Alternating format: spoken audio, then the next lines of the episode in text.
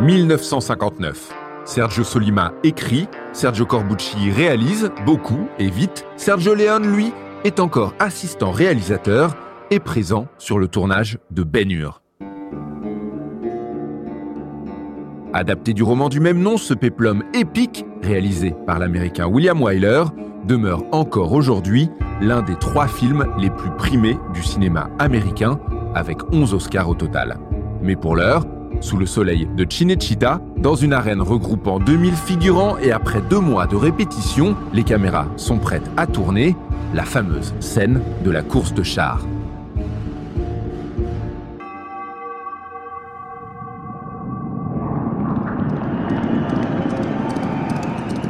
Les enjeux sont immenses. Le spectacle en Technicolor 70 mm et son stéréo, d'une durée de 9 minutes, doit être total, immersif, terrifiant, exaltant.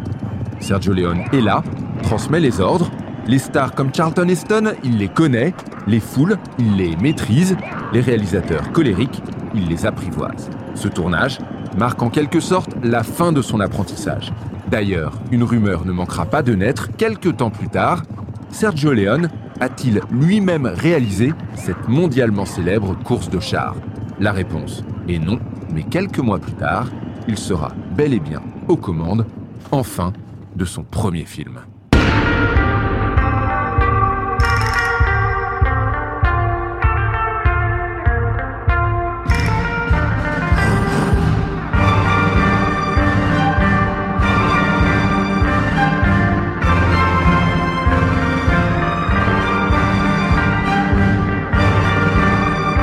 1966, Italie.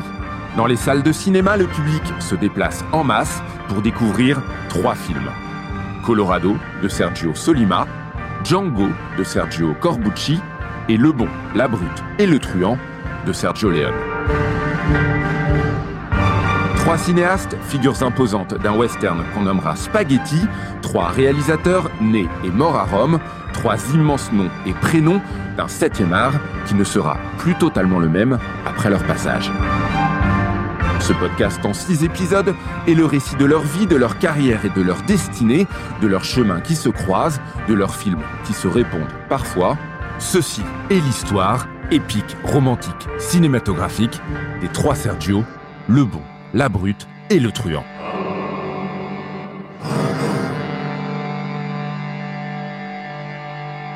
Épisode 2 Le garde du corps. Au tournant des années 60, après s'être fait la main sur une première expérience de tournage hollywoodien expatrié avec Quo Vadis, premier film américain tourné à Cinecittà dans le cadre de la Rome antique, Léon est devenu l'un des assistants les mieux payés, les plus connus. Il a travaillé avec William Wyler, Orson Welles, Fred Zinman ou encore Robert Wise.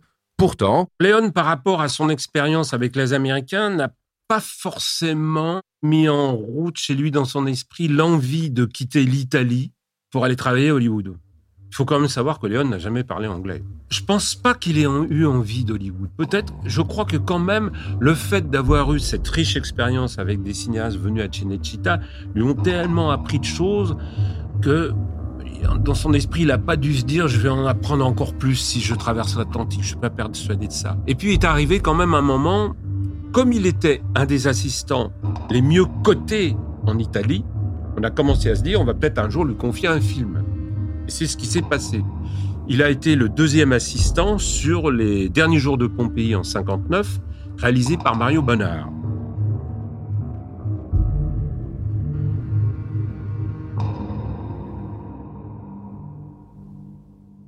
Les derniers jours de Pompéi, un film italo-germano-hispano-monégasque, scénarisé entre autres par Sergio Corbucci, avec derrière la caméra Mario Bonnard. Un personnage aussi méconnu qu'important. Mario Bonnard, né et mort à Rome, débuta comme acteur en 1909 en 1916, il réalise son premier film et poursuit cette activité jusqu'en 1961. Bref, un réalisateur expérimenté, mais disons-le, adepte d'un cinéma à la papa. D'ailleurs, il est un ami proche du père de Léon. Un cinéaste un peu plan-plan, tout du moins à l'orée des années 60, totalement daté. Mario Bonnard a 70 ans quand débute le tournage des derniers jours de Pompéi et une santé déjà bien fragile, comme le raconte Jean-François Giré, historien, spécialiste de Sergio Leone. Malheureusement, Marion Bonnard tombe malade en cours de tournage. Donc, du coup, la production a confié le film à Léon. Hein? Donc, Léon s'est mis à remplacer euh, Bonnard. Mais Léon a été obligé d'aller chercher des assistants pour le remplacer lui-même. Donc, il est allé chercher en premier Sergio Corbucci, qui, lui, à l'époque, venait d'essuyer un échec commercial en tant que réalisateur et sa carrière était un peu à l'arrêt. Donc, du coup, Léon lui a tendu la main, lui a dit Écoute, mon grand, tu vas t'occuper des scènes de foule, des scènes du cirque, etc. Et moi, je vais m'occuper des intérieurs avec les acteurs. C'est là que la carrière de Léon en tant que réalisateur a commencé. Voilà, c'est avec ce film-là. Et puis, comme le film a été un énorme succès en Italie, on a proposé très vite à Léon un autre péplum. Parce qu'on était dans, c'est les années 59, 60, 62. On est vraiment dans la période où le, où le, péplum est florissant, où on en produisait beaucoup, les pires comme les meilleurs, comme toujours. Et puis, on a proposé à Léon le, Colosse de Rhodes, son premier film qu'il a signé entièrement euh, jusqu'au bout et qui a été un succès.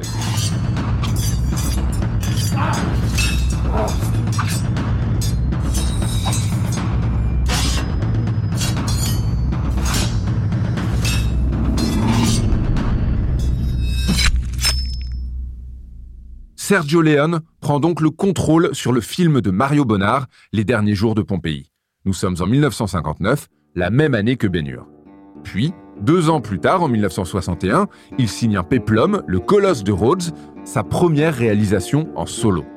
La même année, il est co-scénariste de Romulus et Rémus, un péplum de nouveau, genre à la mode, réalisé par Sergio Corbucci, dont c'est déjà le 16e film.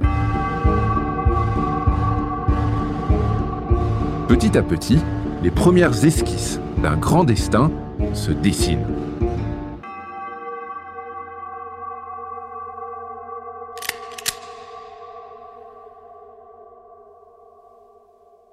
Il y a un genre cinématographique qui va être décisif dans euh, l'arrivée du western à l'italienne. C'est le cinéma japonais, et en particulier les films de Kurosawa. C'est le film Le garde du corps, avec Toshiro Mifune, qui va influencer directement tous les cinéastes qui choisiront de faire des westerns italiens, et pas seulement Léon.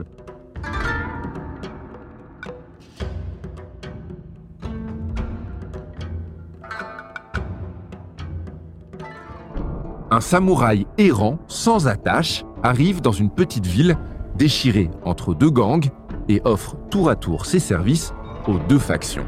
Ceci est l'histoire du garde du corps ou Yojimbo, film japonais réalisé par Akira Kurosawa, sorti en 1961. Pas un chef-d'œuvre selon Sergio Leone, qui le découvre sur les conseils du chef opérateur Enzo Barboni. Mais très vite, Leone a une idée, mieux une obsession.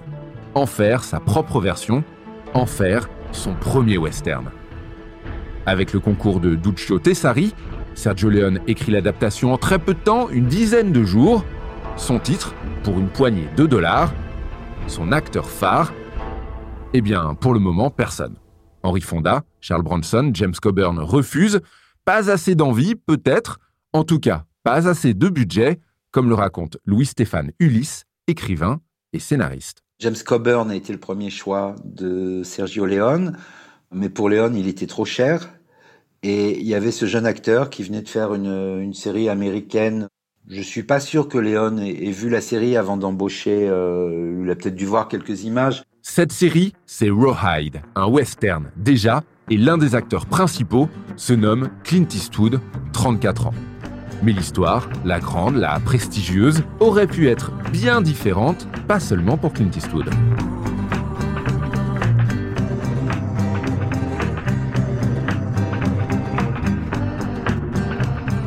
Il avait aucune idée préconçue. Pour lui, c'était un jour de vacances, en fait. C'était une vacance, c'était une détente. Puis les, choses se sont passées différemment parce qu'il s'est rendu compte sur le tournage que le père Léon, il avait des idées, qu'il était inventif. Et lui, il a commencé à rentrer dans le jeu de Léon en disant Mais on va essayer de faire quelque chose d'un peu différent de ce qu'on faisait habituellement. Léon un jour dira qu'il avait choisi Eastwood parce qu'il n'avait que deux expressions, une quand il avait un chapeau et une quand il n'avait pas un chapeau. Je pense que c'est un peu plus compliqué que ça. Ça, c'est du pur Léon, là encore, dans le raccourci qu'il fait dans la construction aussi de, sa propre légende. Simplement, au départ, le, choix était purement financier. Un choix financier qui n'empêche pas de faire preuve d'initiative, d'avoir des idées. Et d'ailleurs, dans le film, Clint Eastwood est mutique. À sa demande, il parle peu, très peu. Étonnant tout de même ce premier rôle qui demande à moins s'exprimer, à avoir moins de dialogue, mais il y a une très bonne raison à cela. On sait que le cinéma italien est très bavard en général. Et Sergio Leone, euh, pour une poignée d'années, il y avait beaucoup, beaucoup trop de.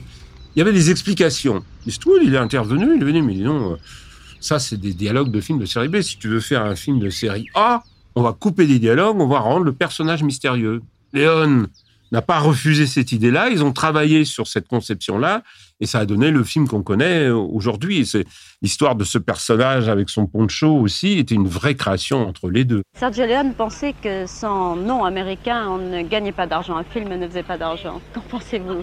À l'époque, c'est vrai, il y avait des, des westerns que l'on faisait en Europe, et pour essayer de les vendre sur les marchés euh, étrangers, en Extrême-Orient, effectivement, ils pensaient à l'époque que si les noms n'étaient pas américains, enfin, si pas des westerns made in États-Unis, ça ne se vendrait pas. Donc vous avez pu garder votre nom et faire la carrière que l'on sait. Un mythe se crée, un acteur devient star, Clint Eastwood.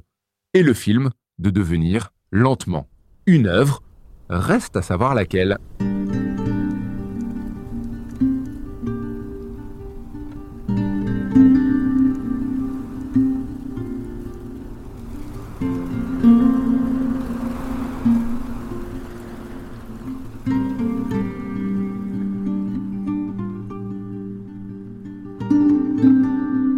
Les mauvaises langues ont raconté que Sergio Leone avait copié plan par plan le film de Kurosawa, volontairement. Alors, est-ce vrai, est-ce faux? C'est vrai, si vous mettez sur une table de montage le film de Kurosawa et le film de Leone, vous retrouvez des choses similaires. Le mensonge qui a couru, c'est que paraît-il que Leone avait une copie sur le tournage et qu'il regardait ça sur une table de montage. Seulement, Clint Eastwood a dit que c'était faux parce qu'ils n'avaient pas d'électricité sur le tournage, ils étaient en plein désert, il était impossible que Léon puisse utiliser une table de montage. Ça, c'est entièrement faux et Clint Eastwood l'a démenti. Mais il n'empêche que c'est vrai. On regarde certains plans euh, du film de Kurosawa et le film de Léon, on se bon. Corbucci, de son côté, lui, a toujours dit que Léon, effectivement, avait adapté, euh, pillé, euh, si on peut dire, le garde du corps de Kurosawa. Euh, l'histoire, en tout cas juridiquement, elle s'est réglée de telle façon qu'ils n'ont pas acheté les droits du film de Kurosawa, mais par contre, en échange, ils lui ont donné l'exploitation du film de Léon euh, sur le continent asiatique. Donc euh, Kurosawa s'y est retrouvé et a abandonné toute poursuite judiciaire. Le cinéaste japonais écrit même une lettre à Léon lui-même. Vous avez réalisé un chef-d'œuvre.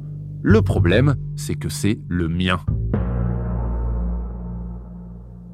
Un conflit réglé sur une note humoristique donc, le film peut désormais exister par lui-même.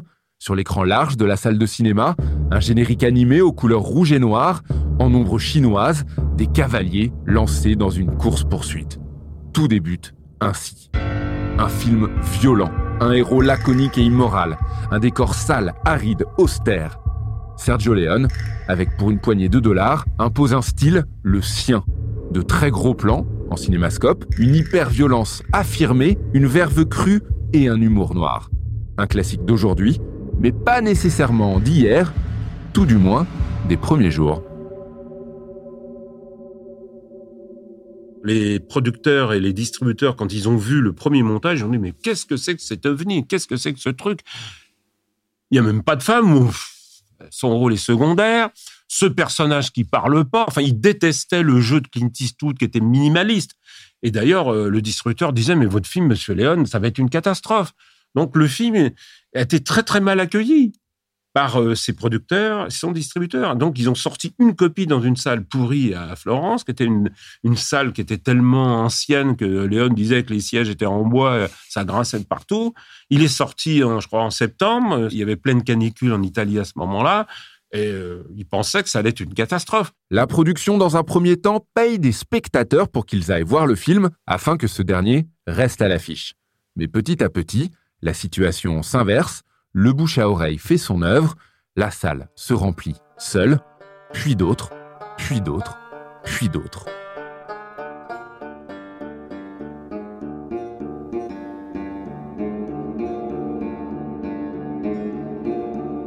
Sergio Leone se fait donc un nom, nous sommes en 1964, Corbucci deux ans plus tôt réalise Romulus et Rémus ainsi que Le fils de Spartacus et se refait une santé financière, jamais très loin de son compère, voire, diront certains, dans son ombre. Léon avait été pressenti pour euh, tourner Romulus et Rémus.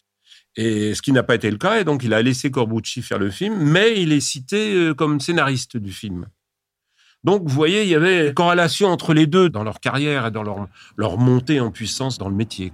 Ce qui a été formidable pour Corbucci, c'est que ces deux films, la Romulus et et le, Fils de Spartacus, ont été des gros succès, ce qui a permis alors à Corbucci de reprendre une carrière très solide.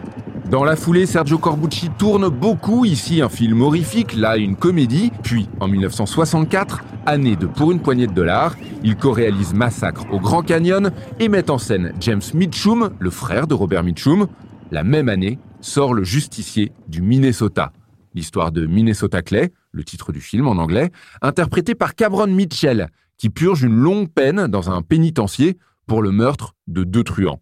Il parvient finalement à s'échapper et Corbucci à se faire un nom dans le western, ou presque. Est-ce que le justicier du Minnesota a été un peu effacé par le succès de Léon C'est fort possible, je pense aussi. Parce que c'est un bon film, hein. moi je l'ai présenté plusieurs fois, c'est un bon film, mais il n'y a pas cette inventivité que Léon a eue pour une poignée de dollars. Et puis, en plus, je pense qu'entre Léon et Clint Eastwood, ils se sont entendus comme larron en foire. L'un comme l'autre se sont nourris d'idées. Clint Eastwood a amené sa patte, etc. Et Léon avait ses idées aussi. Il y a une vraie fusion entre les deux personnages. Peut-être que Corbucci n'a pas eu forcément avec Cameron Mitchell, qui était un acteur peut-être cherchant à moins imposer une vision du western.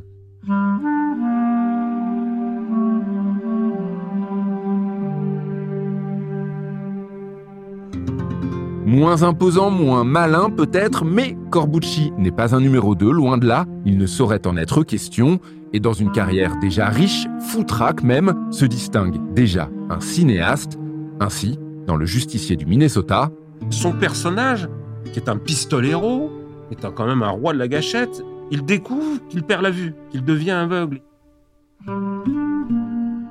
Il va être obligé d'affronter ses ennemis en étant presque aveugle s'en sortira parce qu'il est doué, évidemment, mais c'est un thème qui va intéresser plusieurs fois Corbucci dans sa saga westernienne. Alors, le film, si on le voit aujourd'hui, je dirais qu'il est à mi-chemin entre la série B américaine de bonne qualité et les innovations qui commencent à arriver et les thématiques de Corbucci. C'est ce cocktail qui fonctionne plutôt bien et qui fait que le film a encore un intérêt aujourd'hui.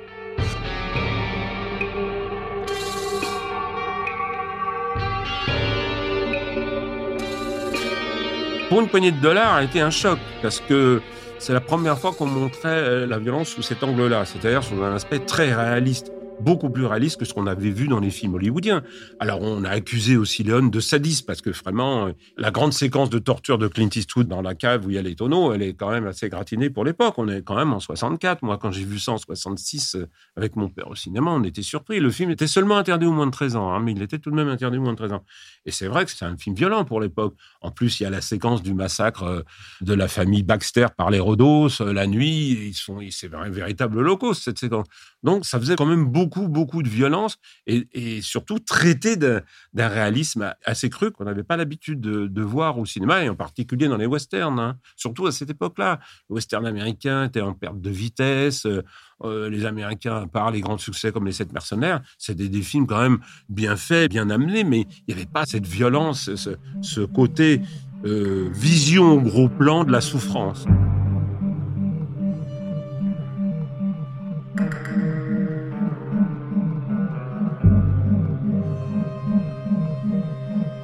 Ici, permettons-nous une petite pause. Le western. Léon a réalisé le sien, Corbucci aussi, Solima prépare son premier, en tout cas il y pense. Italien, américain, le western est un genre attribué à une multitude de films, de réalisateurs et donc de visions. Mais c'est quoi exactement le western?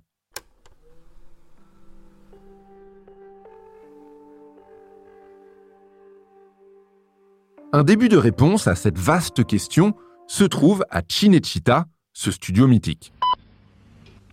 La chose plus touchante des cinécitas sont les, les ouvriers, parce que c'est vraiment une famille. Euh, C'est difficile de trouver des techniciens qui participent avec le cœur vraiment à les films. Alors quand tu entres, c'est comme entrer chez toi. Il faut comprendre que Cinecittà, c'est vraiment l'équivalent de Hollywood quelque part. Bien sûr, la mentalité n'est pas la même, mais c'est une usine. C'est-à-dire que dès qu'il y a un truc qui frémit, qui bouge quelque part, ou dès qu'il y a un signe qui est au vert, euh, positif au niveau euh, financier, le, cinéma c'est un art industriel avant tout, tout le monde y va. On devrait avoir plus intérêt aujourd'hui à reconsidérer le phénomène du, spaghetti western ou du western italien sur l'aspect économique. Un cinéma riche donc de centaines de films et autant de réalisateurs, et un cinéma qui regarde aussi, ne nous leurrons pas, de l'autre côté de l'Atlantique, comme l'expliquent David Perrault et Alex Cox, tous deux cinéastes. Le western italien par rapport au western américain, c'est ni un remake, ni une continuité. Bon, déjà, c'est une rupture. Et c'est une excroissance, effectivement, quasi monstrueuse, en fait. Parce que le western, c'est quoi en tant que genre, finalement? Le western, c'est un décor. C'est euh, l'ouest américain, donc c'est un genre qui se réduit à son décor. On voit même dans le western classique américain, on peut raconter n'importe quoi dans le western. On peut faire des histoires d'amour, euh, euh, des histoires de bandits, enfin on peut, tout faire euh, à l'intérieur du western. Et euh, donc les cinéastes italiens prennent ce décor pour apposer leurs pattes finalement plus exubérantes. Donc euh, oui, je pense que le côté excroissance, même monstruosité, euh, il y a quelque chose qui va vers le grotesque, vers le vulgaire, vers le grimaçant dans le euh, western italien, qui va à la fois plus loin que le western américain, mais qui très vite devient autre chose. En fait. Le western italien est un peu comme une suite du western américain. Le western américain, en 63, était en bout de course. John Ford avec L'homme qui tue à Liberty Valence et ce film, Seuls sont les indomptés. Ces deux films sont des sommets du western américain. Quand ils sont sortis, le genre ne pouvait pas aller plus loin, car ils ont sapé l'idée même d'héroïsme.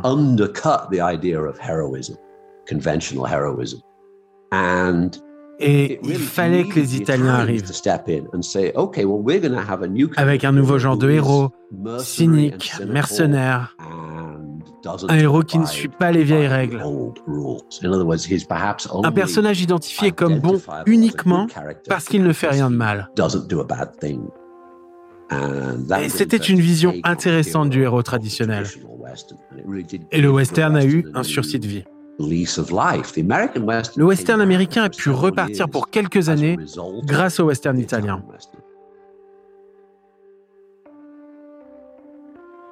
Un nouveau héros, une autre façon de faire du cinéma, de le penser, de le vivre presque, mais forcément, le monde a besoin d'étiquettes. Ce western-là, réalisé bien loin de l'Ouest américain et par des Italiens, aura donc un nom que vous connaissez. Le terme western spaghetti vient des Américains en fait. Alors, il faut dire que le western italien et même Léon a été très mal accueilli par la presse, par la critique intellectuelle. Critique de gauche comme de droite, il n'y a pas de différence. On disait les Italiens ne devraient pas faire de western, ils devraient se contenter des péplums. C'était une attitude un peu raciste, on voulait les cantonner à un style. Et une façon de les mépriser était de parler de western spaghetti. Ça a été considéré comme un genre vulgaire, un genre violent, où la violence était gratuite, où on abusait du sadisme, etc. Et donc, on considérait ça comme un ersatz de western par rapport aux grands classiques américains. Donc, il y avait une levée de bouclier face au succès populaire de ces films-là. Parce qu'avec pour une poignée de dollars, le western italien a commencé à être en tête du box-office italien sur plusieurs années. On va voir par la suite en 65, 66, 67, 68. Disons qu'il y a une décennie entière du cinéma italien en tête des recettes, c'était souvent les westerns. Donc c'était succès populaire. Ce succès populaire à la fois gênait, mais en même temps, on se posait des questions. Donc les Américains se sont dit, mais qu'est-ce que c'est que ce truc? Et c'est à partir de 66 qu'est né vraiment le terme western spaghetti. Bon, moi, j'ai jamais trop aimé ce terme-là, que je trouvais péjoratif. Léon disait que c'était le mot le plus con euh, qui existait parce que les gens pensaient que les lassos des cow-boys étaient faits avec des spaghettis, enfin des bêtises comme ça. Ceci dit, il y a eu le western spaghetti, le western français. Il y a eu le western allemand, le western choucroute. Aussi, par exemple, il y a le vodka western, et ça c'est souvent oublié, parce qu'on a très peu de documents, il reste très peu de pellicules. Les Russes, d'une part, interdisaient les films américains, mais d'autre part, adoraient les westerns. Et les Espagnols, on appelait ça le western paella ou le western chorizo. Les Japonais, ils disaient pas western spaghetti, ils appelaient ça western macaroni.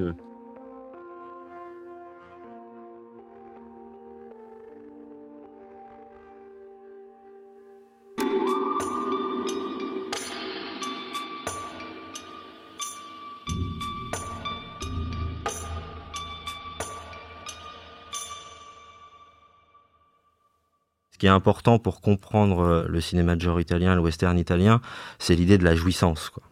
C'est-à-dire qu'il faut lâcher prise. Il faut être dans la pure jouissance, quoi. C'est la jouissance du moment, du moment de cinéma, euh, de scène, etc. Donc, il faut vraiment se laisser porter. Voilà, c'est un cinéma très euh, sensoriel aussi, hein, plus que narratif finalement.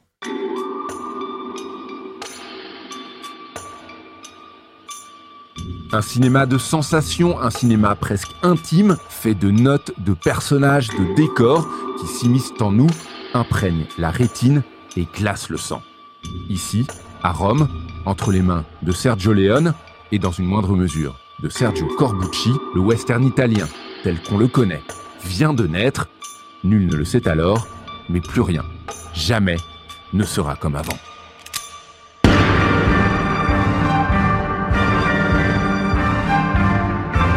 Les trois Sergio, Le Bon, La Brute et Le Truand, un podcast en six épisodes écrit et réalisé par Nico Pratt, co-réalisation et musique originale Julien Morin, produit par Jean-Baptiste Rochelet pour One Two One Two et Canal+, post-production Rudy Tolila et Quentin Després, musique additionnelle Christian Morin, mixage additionnel Steven Dinet, voix additionnelle Marine Long Paolacci.